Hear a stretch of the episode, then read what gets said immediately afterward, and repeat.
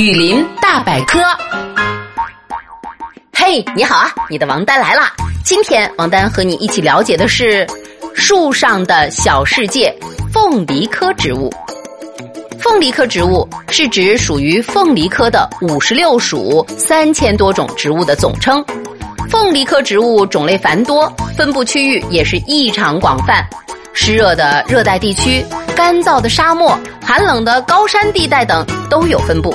大家喜欢的菠萝就是凤梨科所属的植物了。好，我们来了解一下积水型凤梨。凤梨科植物有很多很多种，有的长有碗状的坚硬的叶子，叶片紧密排列，形成可以积水的漏斗状的空洞；有的像沙漠的仙人掌一样，能够在叶片之内储存汁液。能够蓄水的热带凤梨科植物又叫做积水型凤梨，它们在其他树木的高枝上扎根生长，种子像一面旗帜，借助风力传播的方式来繁殖。